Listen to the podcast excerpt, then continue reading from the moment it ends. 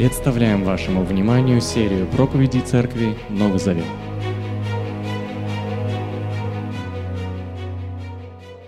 Мы живем в мире, который постоянно лжет. Мы живем в мире, который обманывает. Мы живем в мире, который подводит. Мы в этом мире устаем. Мы в этом мире служим. Мы несем свет. Мы боремся сами с собой, своими препятствия в отношениях. И сюда мы приходим для того, чтобы перевести дыхание. Мы приходим сюда для того, чтобы подчеркнуть надежду, подчеркнуть силы, для того, чтобы двигаться дальше, сквозь понедельник, вторник, среду, четверг, пятницу, субботу. Мы пришли сюда для того, чтобы поклониться Богу, для того, чтобы снова понять, что мы в этом мире не одни. И, может быть, на уровне теории мы знаем с вами, что мы не одни. Господь с нами, братья и сестры где-то там есть. Но именно вот это и есть сила собрания, когда ты понимаешь, реально понимаешь, ты не один – ты поворачиваешься направо, повернись направо. Ты поворачиваешься налево. Ты видишь этих людей, которых Бог спас. И это реальные живые люди, которых можно потрогать, с которыми можно пообщаться и вместе друг друга ободрить словами Писания. Вот для этого мы и собираемся. Для этого собиралась и первая христианская церковь. И мы продолжаем с вами вникать в модель, в принципиальную модель Нового Завета, а, которая изложена, э, принципиальная модель церкви Нового Завета. Итак, Э, открывай вместе со мной книгу «Деяния апостолов». Мы все еще находимся с вами во второй главе. И у нас часть вторая. Будем читать с вами с 41 стиха до 47. В презентации есть и текст Писания. Пожалуйста. Итак, вторая глава Деяния апостолов, 41 стиха по 47. Мы читаем, э, мы используем современный русский перевод Библии Российского библейского общества. Те, кто радостно принял его весть, крестились. И в тот день, день Пятидесятницы, прибавилось около трех тысяч верующих. Они неустанно внимали учению апостолов и жили в братском единстве, собираясь для преломления хлеба и для молитвы. И был страх и трепет в каждой душе, потому что много чудес и дивных знаков совершалось апостолами.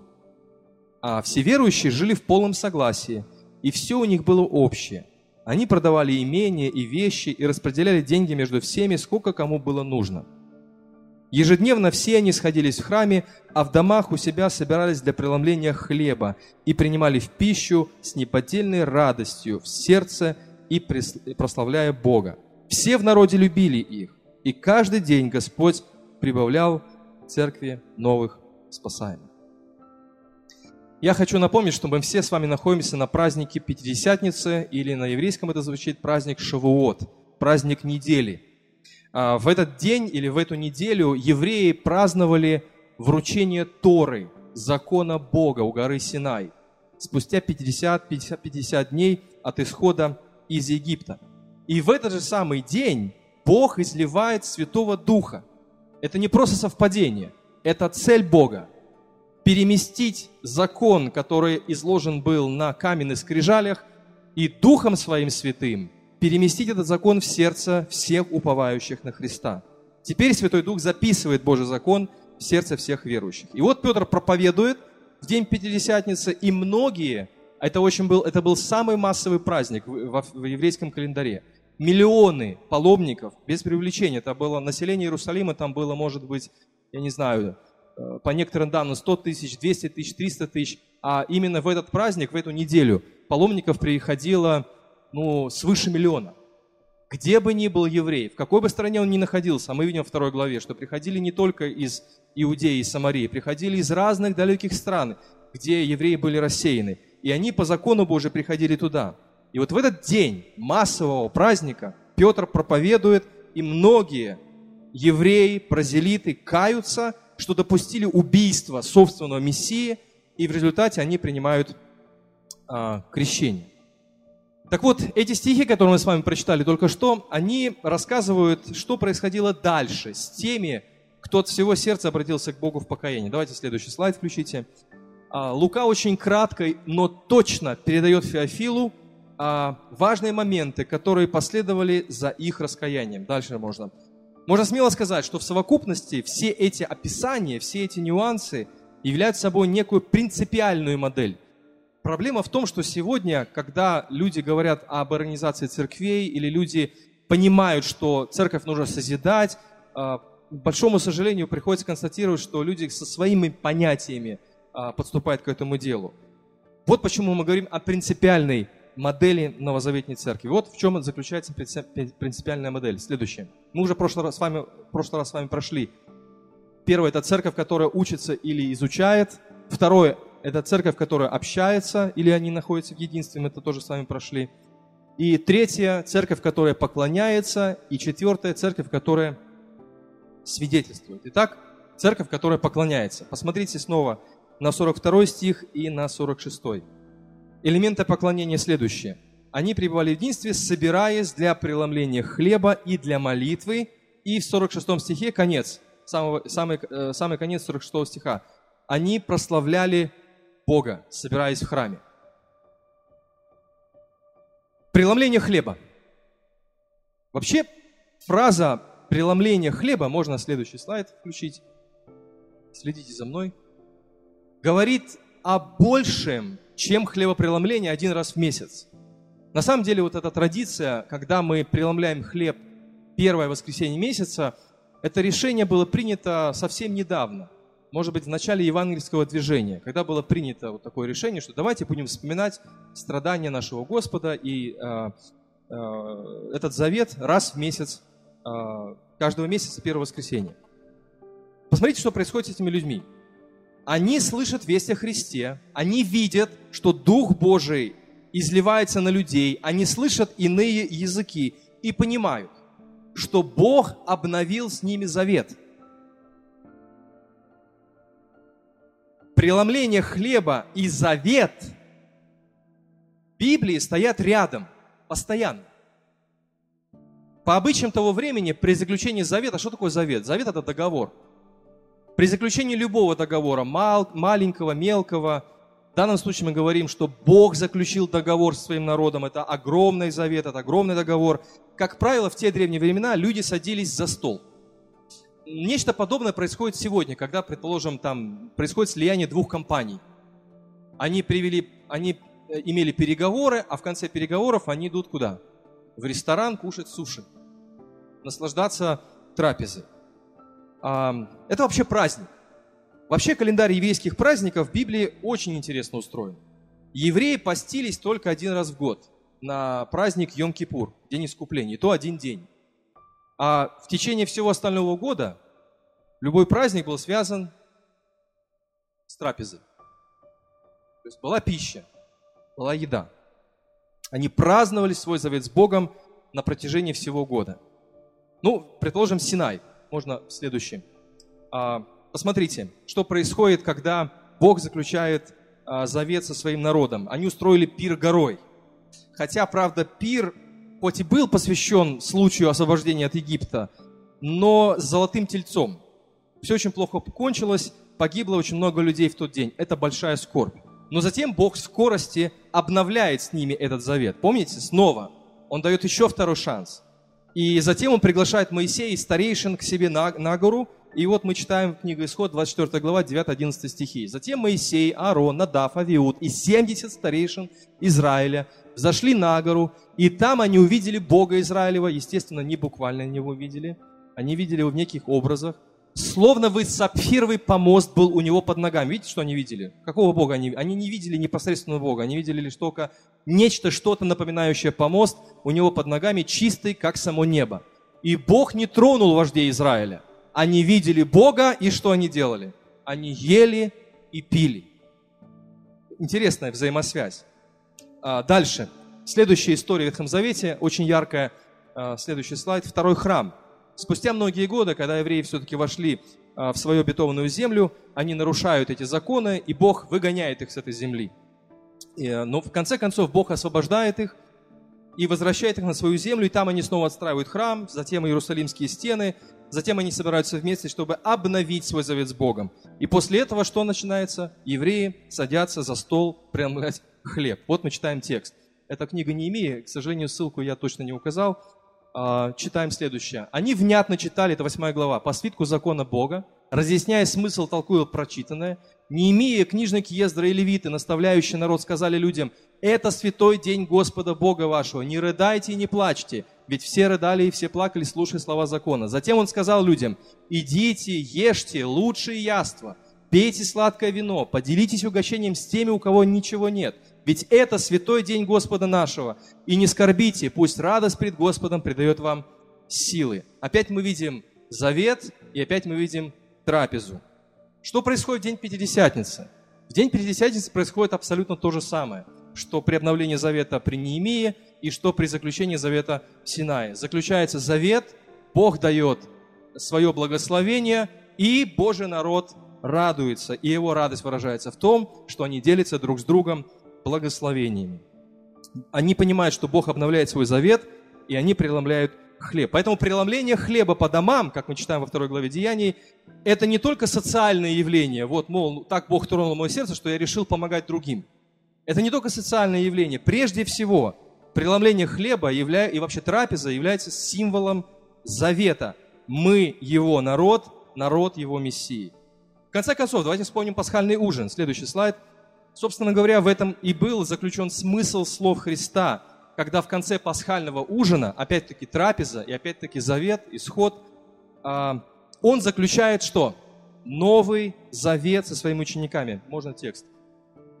Когда они ели, был ужин, полноценный ужин, они кушали, и вот когда накушались, он взял хлеб и, произнеся над ним молитву благодарения, разломил, дал всем ученикам, сказал, возьмите, это мое тело.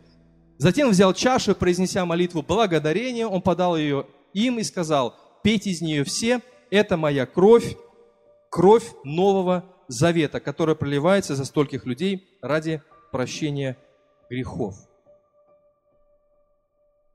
То, что мы делаем, крестимся и а, разделяем друг с другом трапезу, это символы Нового Завета. Посмотрите, что они сделали. Они услышали против, про, про, проповедь Петра. Они поняли, что они сами убили своего Мессию они каются в этом. И что они делают? Две вещи. Они каются и крестятся. И второе, они делят друг с другом трапезу, потому что Господь обновляет с ними свой завет благодаря Иисусу Христу. Следующий слайд. Коринф. Кстати говоря, э, интересно вспомнить о проблемах Каринской церкви. Вы увидите снова, там идет трапеза, еда и питье. И проблема была в том, что они имели трапезу Нового Завета, но не как народ Божий, а по принципу каждый сам за себя. Какую проблему решает там Павел? Он решает проблему, что каждый был сам за себя. Если люди Нового Завета делили друг с другом хлеб, то в Коринфе люди были заинтересованы насытить каждый сам себя. Вот читаем текст. Он дает инструкцию. Так вот, братья мои, когда вы собираетесь вместе на трапезу, дожидайтесь друг друга. Если кто голоден, пожалуйста, кушайте дома. А, то, как они имели трапезу, указывало на отсутствие единства. А мы знаем, что в Коринфе как раз-таки не было единства, были разделения. А в рамках завета это недопустимое явление. И выше Павел писал, тоже 11 глава, 29 стих. «Потому что тот, кто ест и пьет недостойно, не признавая тело Господня, ест и пьет свой приговор. Что неприемлемо, неприемлемо в рамках любого завета? Это отделенность от других верующих. Раскольническая линия поведения. Я думаю, что вы очень легко узнаете фразу, вот вы, вы легко узнаете ситуацию, когда говорит, я, люди говорят, я верующий, Бог у меня в душе. Слушайте, давайте будем внимательно читать Писание. Если ты веришь в Бога, то ты будешь с Его народом. А такая вот такая вот беда, которая происходит повально, вот век индивидуализма, человекоцентричности, когда человек говорит, я вот с Богом, у меня с Богом особая связь, и я не нуждаюсь в Его народе, это абсолютно нонсенс в рамках как Ветхого Завета, так и Нового Завета. Опять-таки возвращаемся к Дню Пятидесятницы. Они слышат весть о Христе, они признают свою вину, они каются, они принимают крещение и друг с другом делят трапезу. Это не просто еда, это и еда, это и единство, благодаря которому появляется единство. И, кстати говоря, еще одно место, которое можно вспомнить, это послание Иуды, единственная глава, 19, единственная там глава, 19 стих. Он пишет о неких лжеучителях, которые а, приходили на вечере любви. Так стали называть трапезу. Они, он пишет, причина расколов. Это люди, которыми управляют природные инстинкты. Они лишены духа. И они приходят на ваши, а, на ваши трапезы. Так вот, как видно, в новозаветные времена трапеза занимала особое место в общении первых христиан. Ну, хотя бы стоит вспомнить фразу Павла, помните?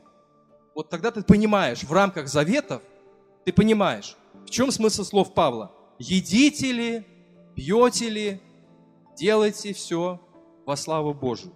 Трапеза занимала важное место в э, еврейском календаре праздников и также, как мы видим, в первой христианской церкви. Дальше, что мне еще интересно. Атмосфера. Можно следующий слайд. А, интересно, нет, можно не включать пока слайд. Интересно обратить внимание на то, в какой атмосфере первые христиане преломляли хлеб по домам. Еще раз посмотрите в текст. Они принимали пищу как? С неподдельной радостью в сердце. А в синодальном, как сказано, простоте и веселье сердца.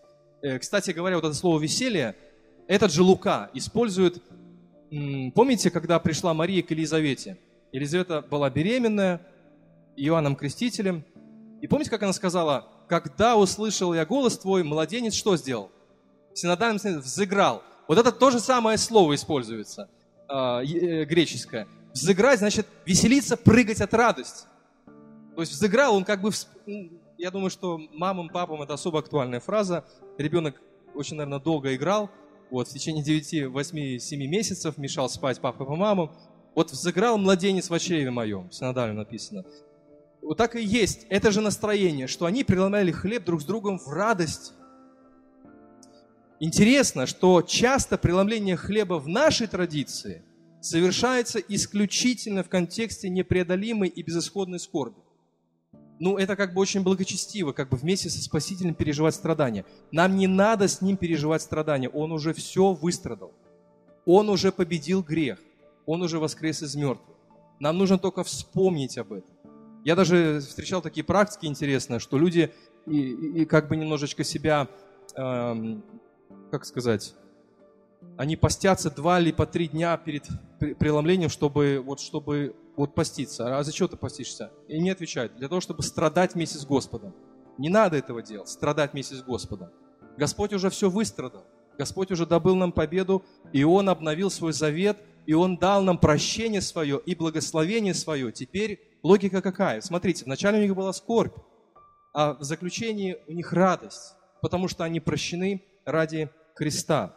Восторг, ликование, глубочайшая радость спасения. Вообще учение Христа, если вы обратите внимание, это учение радости. Вы никогда не задумывались об этом? Опять-таки, не спешите меня укорять в том, что я тут сейчас буду э, говорить о какой-то поверхностной радости. Э, на самом деле речь идет о глубокой, серьезной радости. Вот как это ни странно звучит.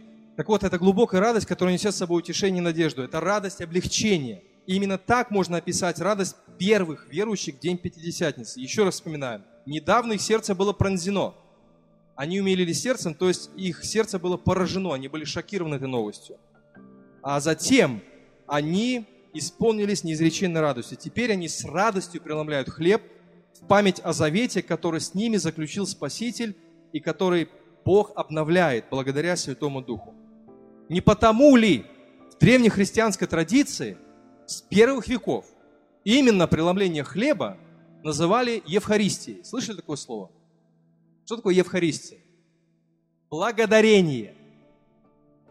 Вообще по традиции, если вы копнете немножко еврейскую культуру первых веков, евреи всегда молились с благодарностью за пищу. Они не молились, ну, я не знаю, как эти шаманы с бубном, очистить эту пищу, чтобы она была полезной. Они так не молились. Никогда. Когда Иисус возносил хлеб, Он благодарил. И когда апостол возносил хлеб, Он благодарил.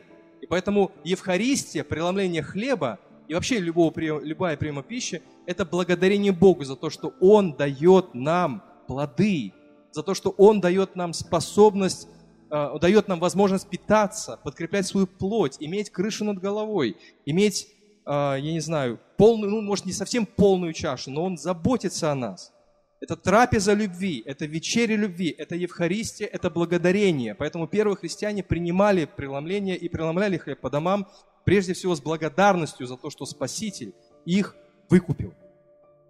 Практическое применение. Первое. Во-первых, смысл преломления хлеба не только в том, чтобы вспоминать о страданиях Христа, как таковых, а в том, что благодаря этим страданиям мы имеем новый завет с Богом. Теперь мы его народ, а Он наш Бог. Пожалуйста, не упускайте это из виду. Хлеб и чаша с вином – это символы, напоминающие о Новом Завете, который Господь заключил с нами. Взяв чашу и произнеся молитву благодарения, мы читаем в Евангелии от Матфея, Он подал ее, сказав, пейте из нее. Это моя кровь, кровь Нового Завета или Нового Договора. Во-вторых, мы вспоминаем о Новом Завете каждое первое воскресенье, и это хорошо. Мы будем это продолжать делать. Однако вспоминайте о том, что вы люди Нового Завета каждый раз, когда вы приновляете у себя дома хлеб, или обедаете, или ужинаете, или едите. Опять-таки, посмотрите, как Бог мудро устроил э, календарь еврейских праздников. То есть все принципиальные истины были связаны с какими-то природными событиями, такие как сеяние, жатва, а также с какими-то праздниками и явлениями, такие, ну, не знаю, когда люди едят.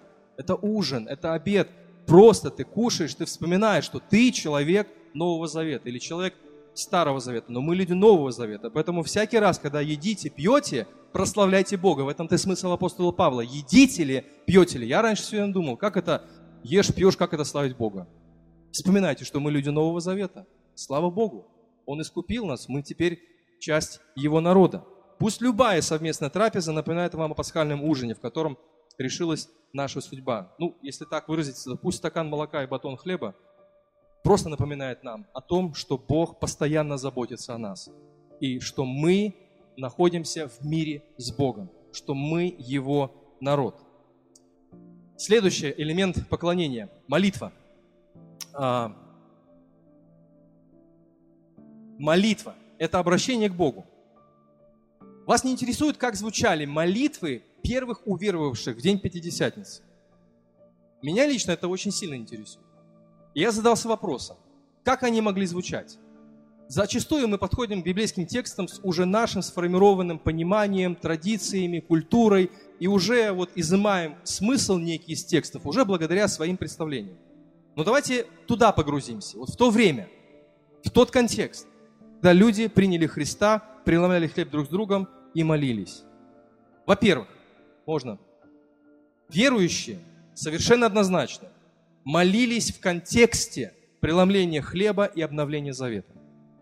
Я уже говорил, что пред едой евреи молились всегда молитвы благодарения.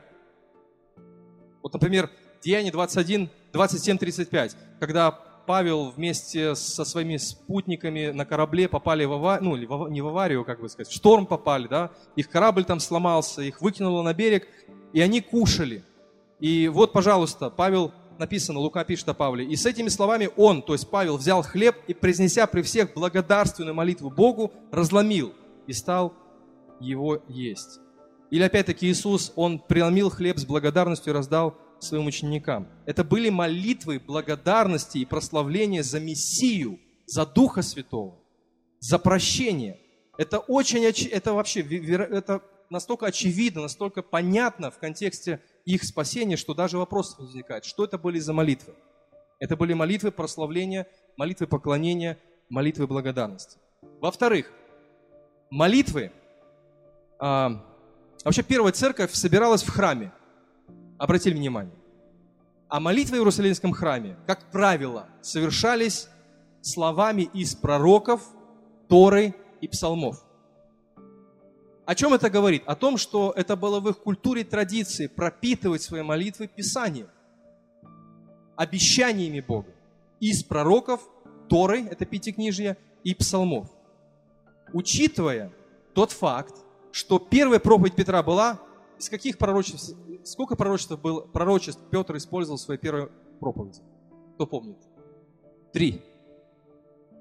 Так учитывая тот факт, что первая проповедь Петра была построена на трех пророчествах Ветхого Завета, то и молитвы были пропитаны пророчествами о Мессии, что эти пророчества исполняются, что Бог уже исполнил свое обещание. Вот вам пример из Деяния апостолов. Если вам не лень, откройте вместе со мной совсем недалеко, 4 глава 23 стих. Пример того, как молитвы первых христиан были пропитаны Писанием.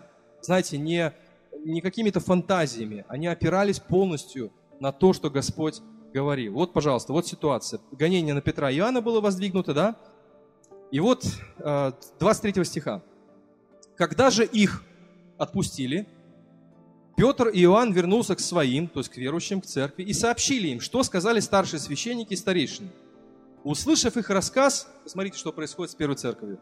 Они все вместе громким голосом возвали к Богу. И посмотрите, как они взывают к Нему. «Владыка, Ты Бог, создавший небо и землю, море и все, что в них. Ты сказал через Святого Духа устами Твоего служителя, нашего отца Давида». И вот цитата идет. Псалом номер два. Почему народы бушуют? Почему повторяют пустое? Собрались цари земные, властелины вступили в сговор против Господа и помазанника. И дальше они молятся. Ведь действительно против святого служителя твоего Иисуса, которого ты помазал, заключили в этом городе союз Ирод и Понтий Пилат с язычниками народом Израиля, чтобы исполнилось то, что предначертали твое могущество и воля. И теперь, о Господь, услышь их угрозы и даруй твоим слугам безбоязненно возвещать Твое Слово. Протяни исцеляющую руку Твою, и пусть свершатся дивные знаки и чудеса именем святого служителя Твоего Иисуса.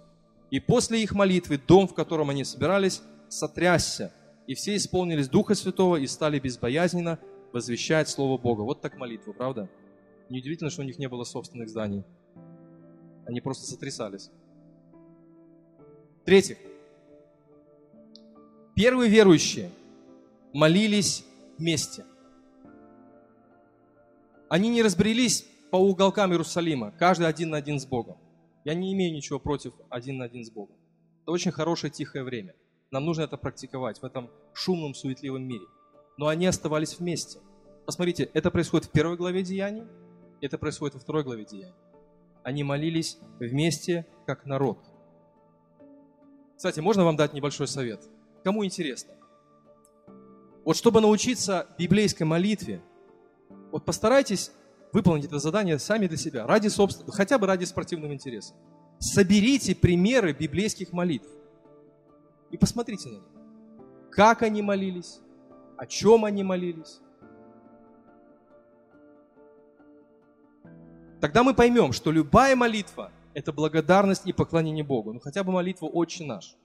С чего она начинается? Какие там просьбы? И как она оканчивается? Так вот, мы поймем, что любая молитва – это благодарность и поклонение Богу, а не средство клянчить у Бога подарки. Можно практическое применение. Следующий слайд. Во-первых, когда собираетесь в малые группы или на отдельные, может быть, какие-то встречи, не стесняйтесь, кратко, но помолитесь и благодарите Христа, благодарите Бога через Христа. Вырабатывайте в себе эту культуру, привычки. Я думаю, что рационализм здесь ни к чему, потому что мы отвыкаем уже даже молиться друг другу, может быть, где-то как-то, или стесняемся, ничего, в кафе посидим, тихонечко сидя помолились. Не надо вставать, там, греметь стульями, это ни к чему.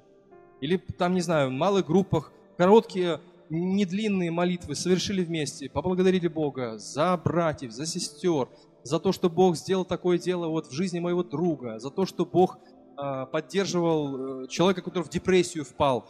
Э, благодарить Бога вот, благодарим Бога за молодые семьи, вот, за великих, за Тихановичей, чтобы Бог дальше их э, давал им мудрость. И тогда молиться непрестанно – это вполне реальная ситуация, это вполне реальная возможность, если мы делаем это кратко, но вместе и целенаправленно.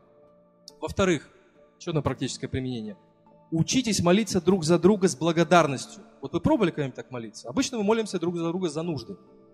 Молитесь друг за друга с благодарностью. Опять-таки, контекст второй главы Деяний. Они принимали хлеб с благодарностью. И молились они с благодарностью. Будьте уверены. Почему я это знаю? Потому что они обрели Мессию. Они обрели Христа. Как еще можно молиться? Конечно же, это молитва поклонения и благодарности. И учитесь вы молиться друг за друга с благодарностью в духе Писания. Не только ситуационные молитвы. А, надо молиться за ситуации. Вот человек в армию могут забрать. Вот ситуация, да, очень такая тяжелая, я бы сказал. Или человек работу теряет. Э, хотя вот армейские тут смеются, говорят, что тут молиться. Отслужил, да и все, да? Вот, хорошо. Ну, все, но молиться нужно непрестанно. И в армии, и вне армии. Молитесь друг за друга с благодарностью и молитесь друг за друга о зрелости. Не надо говорить, я буду молиться о твоей зрелости. Вы понимаете, это, это все, вы уже показали себя не с хорошей стороны. Тихонечко, скромненько молитесь друг от друга о зрелости духовной. Вот вам пример такой молитвы. Послание Колоссянам, можно текст. Это один из примеров молитвы. Вообще есть хорошая книга Дональда Карсона, а, как называется? «Призыв духовной реформации». И вот в этой книге Дональд Карсон просто рассматривает молитвы Павла и сравнивает эти молитвы с нашими молитвами. Вы знаете, там есть большая разница. Как молимся мы сегодня и как молились люди в те времена. Вот, пожалуйста, одна из молитв апостола Павла. Посмотрите. Он пишет уверовавшим. Вот почему мы с того дня, как услышали о вас, не перестаем за вас молиться и просить Бога, чтобы Он дал вам в совершенстве постигнуть свою волю во всей полноте духовной мудрости и понимания. Мы молимся о том, чтобы вы жили жизнью достойной Господа, во всем поступая так, как приятно Ему.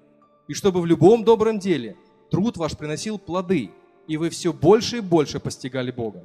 И пусть для этого Он всячески укрепит и усилит вас, соразмерно величию своей мощи, и даст вам великое терпение и стойкость вместе с радостью. Благодарите Отца за то, что Он дал нам право разделить наследие святого своего народа в Царстве Света.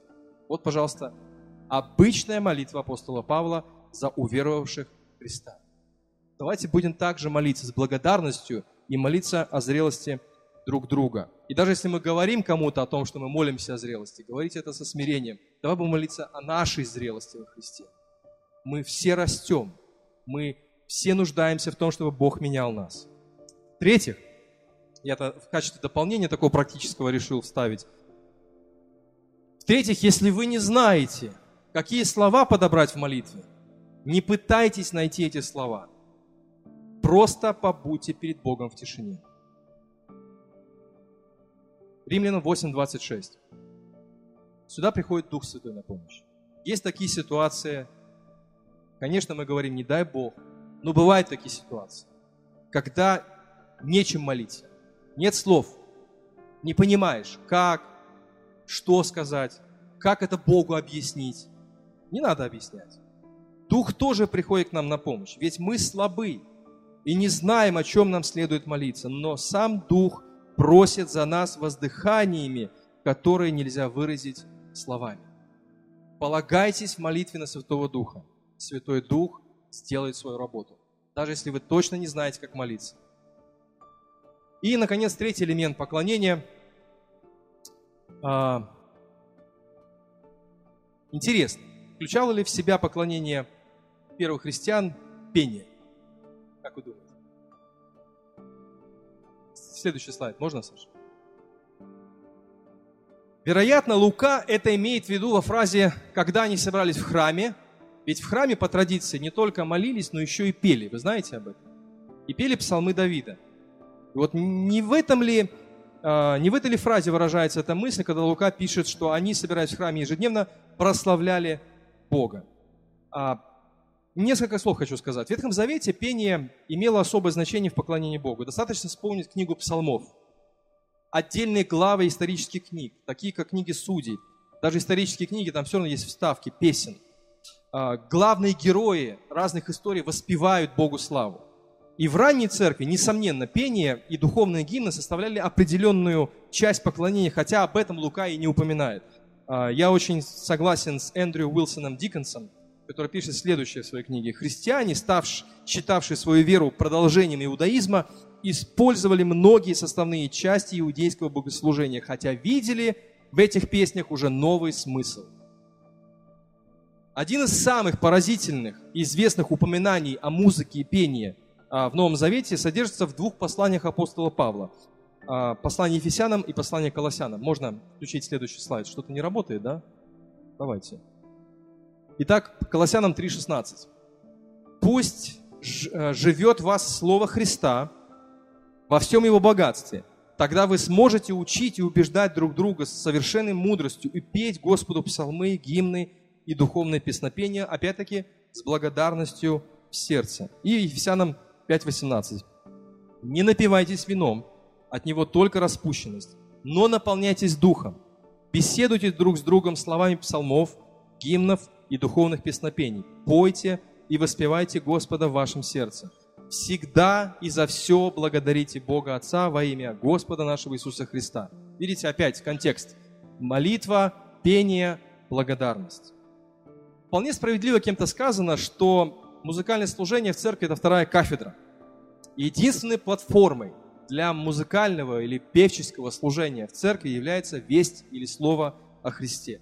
Так вот, коль с первой кафедры все время звучит слово о Христе, то, конечно же, и петь христиане должны, поклоняясь Христу и во имя Христа. В Новом Завете есть еще примеры гимнов, которые используются в ранней христианской церкви. Вот, например, книга Откровения. Может, следующий слайд? Вот он. Откровение 5, 9, 10. А, вот, пожалуйста, они поют новую песнь. Ты достоин взять свиток и снять печати его, потому что ты принесен был в жертву и кровью своей приобрел для Бога нашего людей и всякого рода, и разных наречий, разных племен и народов. Ты их сделал для Бога нашего царями, священниками, и на земле они будут царствовать. Вот такая вот содержательная песня. Красивая песня. Но нету здесь рифмы, нет мелодии, мы не знаем. Мы видим только текст.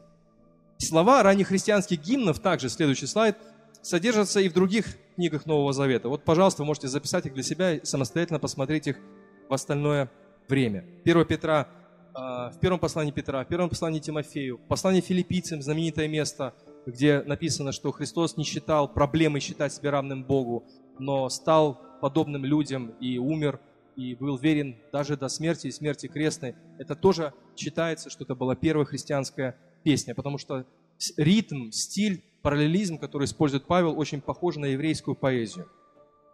Евангелист Лука записал в свою очередь тоже известных гимнов или слова, такие тоже еврейскую поэзию, в стиле еврейской поэзии эти слова записаны, и они использовались в богослужении ранней церкви. Вот, пожалуйста, примеры. Песня Марии «Величит душа моя Господа» тоже записана в еврейском стиле. Э, как псалмы Давида, так и слова Марии тоже записаны Лукой именно таким образом. Песня Захарии «Благословен Господь Бог Израиль». Песня Симеона «Ныне отпускаешь ты раба твоего». Тоже используется еврейская стилистика, динамика и ритмика. Ну, к сожалению, еврейский вариант этих текстов не дошел до нас. До нас зашли только греческие варианты. Но ритм, динамика очень походят на псалмы. Практическое применение. Во-первых, пойте вместе как церковь разучивайте новые песни. Пожелание нашей группе, чтобы мы учили и учились петь Христу а, с чувством, с толком, с расстановкой, с радостью, с благоговением, с трепетом, страхом. Вот что это, чтобы это вместе сопровождало нас. И, конечно, Дух Святой будет вдохновлять нас на это, потому что это его главная задача – возвеличивать Христа. Во-вторых, а, слушайте песни поклонения. Если вы не умеете петь, найдите хорошие группы поклонения, которые поют хорошие песни о Христе, поют э, тексты, пропис, пропитаны Писанием, Духом Писания. Слушайте эти песни, работаете ли, кушаете, пьете, слушайте. Я вам хочу сказать это по своему опыту, э, что когда ты слушаешь какие-то песни, тексты, э, это создает какой-то эмоциональный фон, я согласен с этим, но на этом фоне я начинаю задумываться о каких-то вещах. Например, я э, все время, меня, я очень люблю песню э, «Благодать не постичь, не понять». Я все время пропиваю вот английский вариант этих, э, этих слов, и просто в моих глазах, сразу перед моими глазами открывается все послание римлянам. Потому что я знаю, что эта песня написана по мотивам послания римлянам.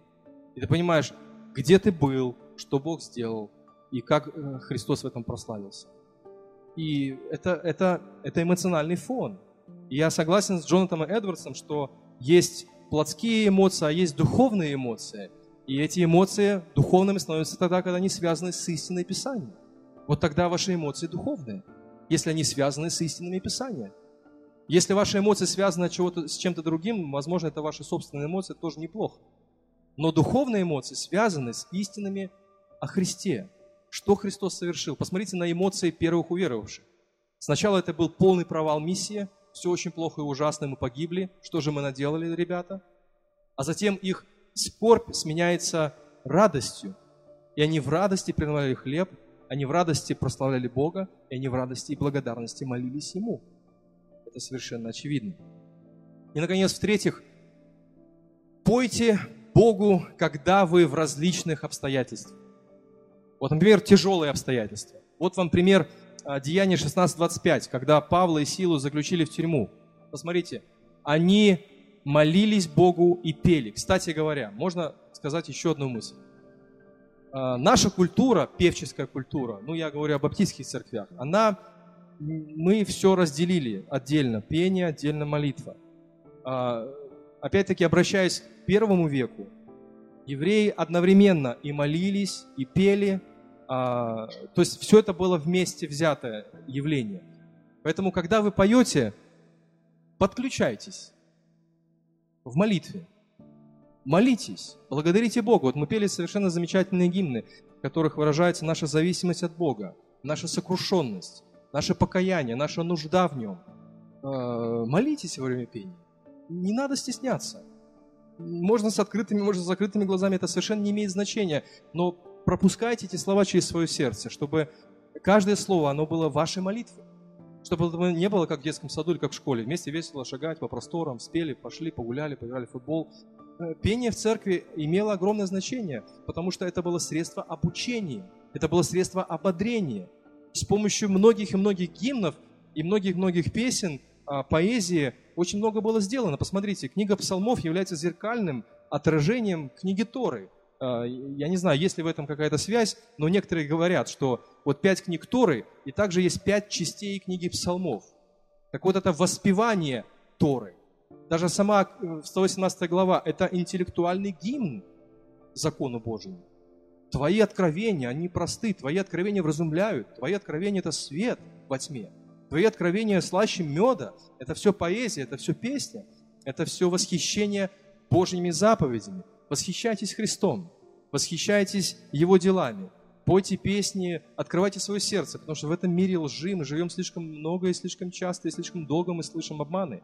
Но когда мы собираемся вместе, давайте вместе будем провозглашать истины о Христе и благодарить Его за то, что нас искупило. Когда у вас тяжелые обстоятельства, пойте, как Павел и Сила, и молитесь, как Павел и Сила. А остальные заключенные, и пусть остальные заключенные слушают. И еще одна ситуация, послание Якова 5.13. Попал кто-то в беду, пусть молится. Счастлив кто-то, пусть поет псалмы. Вот так можно узнавать счастливых людей и людей скорбящих. Вот. Если скорбит, то молится. Если поет, значит счастлив. Пожалуйста, позвольте Богу проникать в нашу жизнь. Не, не делайте вашу жизнь светской среди недели и очень религиозной по воскресеньям. Пусть вся наша жизнь будет глубоко религиозной перед Богом, чтобы едим мы, пьем мы, поем мы, чтобы все это было посвящено нашему Христу, которого мы с вами распяли и который нас простил и дал нам Духа Святого. И мы благодарим Его за это и готовы друг с другом делить трапезу. И вот вспомните об этих словах, когда будете наливать кофе у, в, кафе, в кафе у Матфея. Когда будете друг друга угощать. Когда друг другу будете покупать пирожные, печенье или что-то еще. В конце концов, это и есть настроение завета. Это праздник. Потому что Бог искупил нас и сделал нас Его народом. И если есть желающие, люди, за которых мы молимся, которые хотели бы стать частью этого завета – уверовать в Него от всего сердца и следовать за Ним вместе с нами, с Церковью Нового Завета, мы только приветствуем. Мы готовы говорить, мы готовы молиться с вами и готовы помогать вам. Аминь.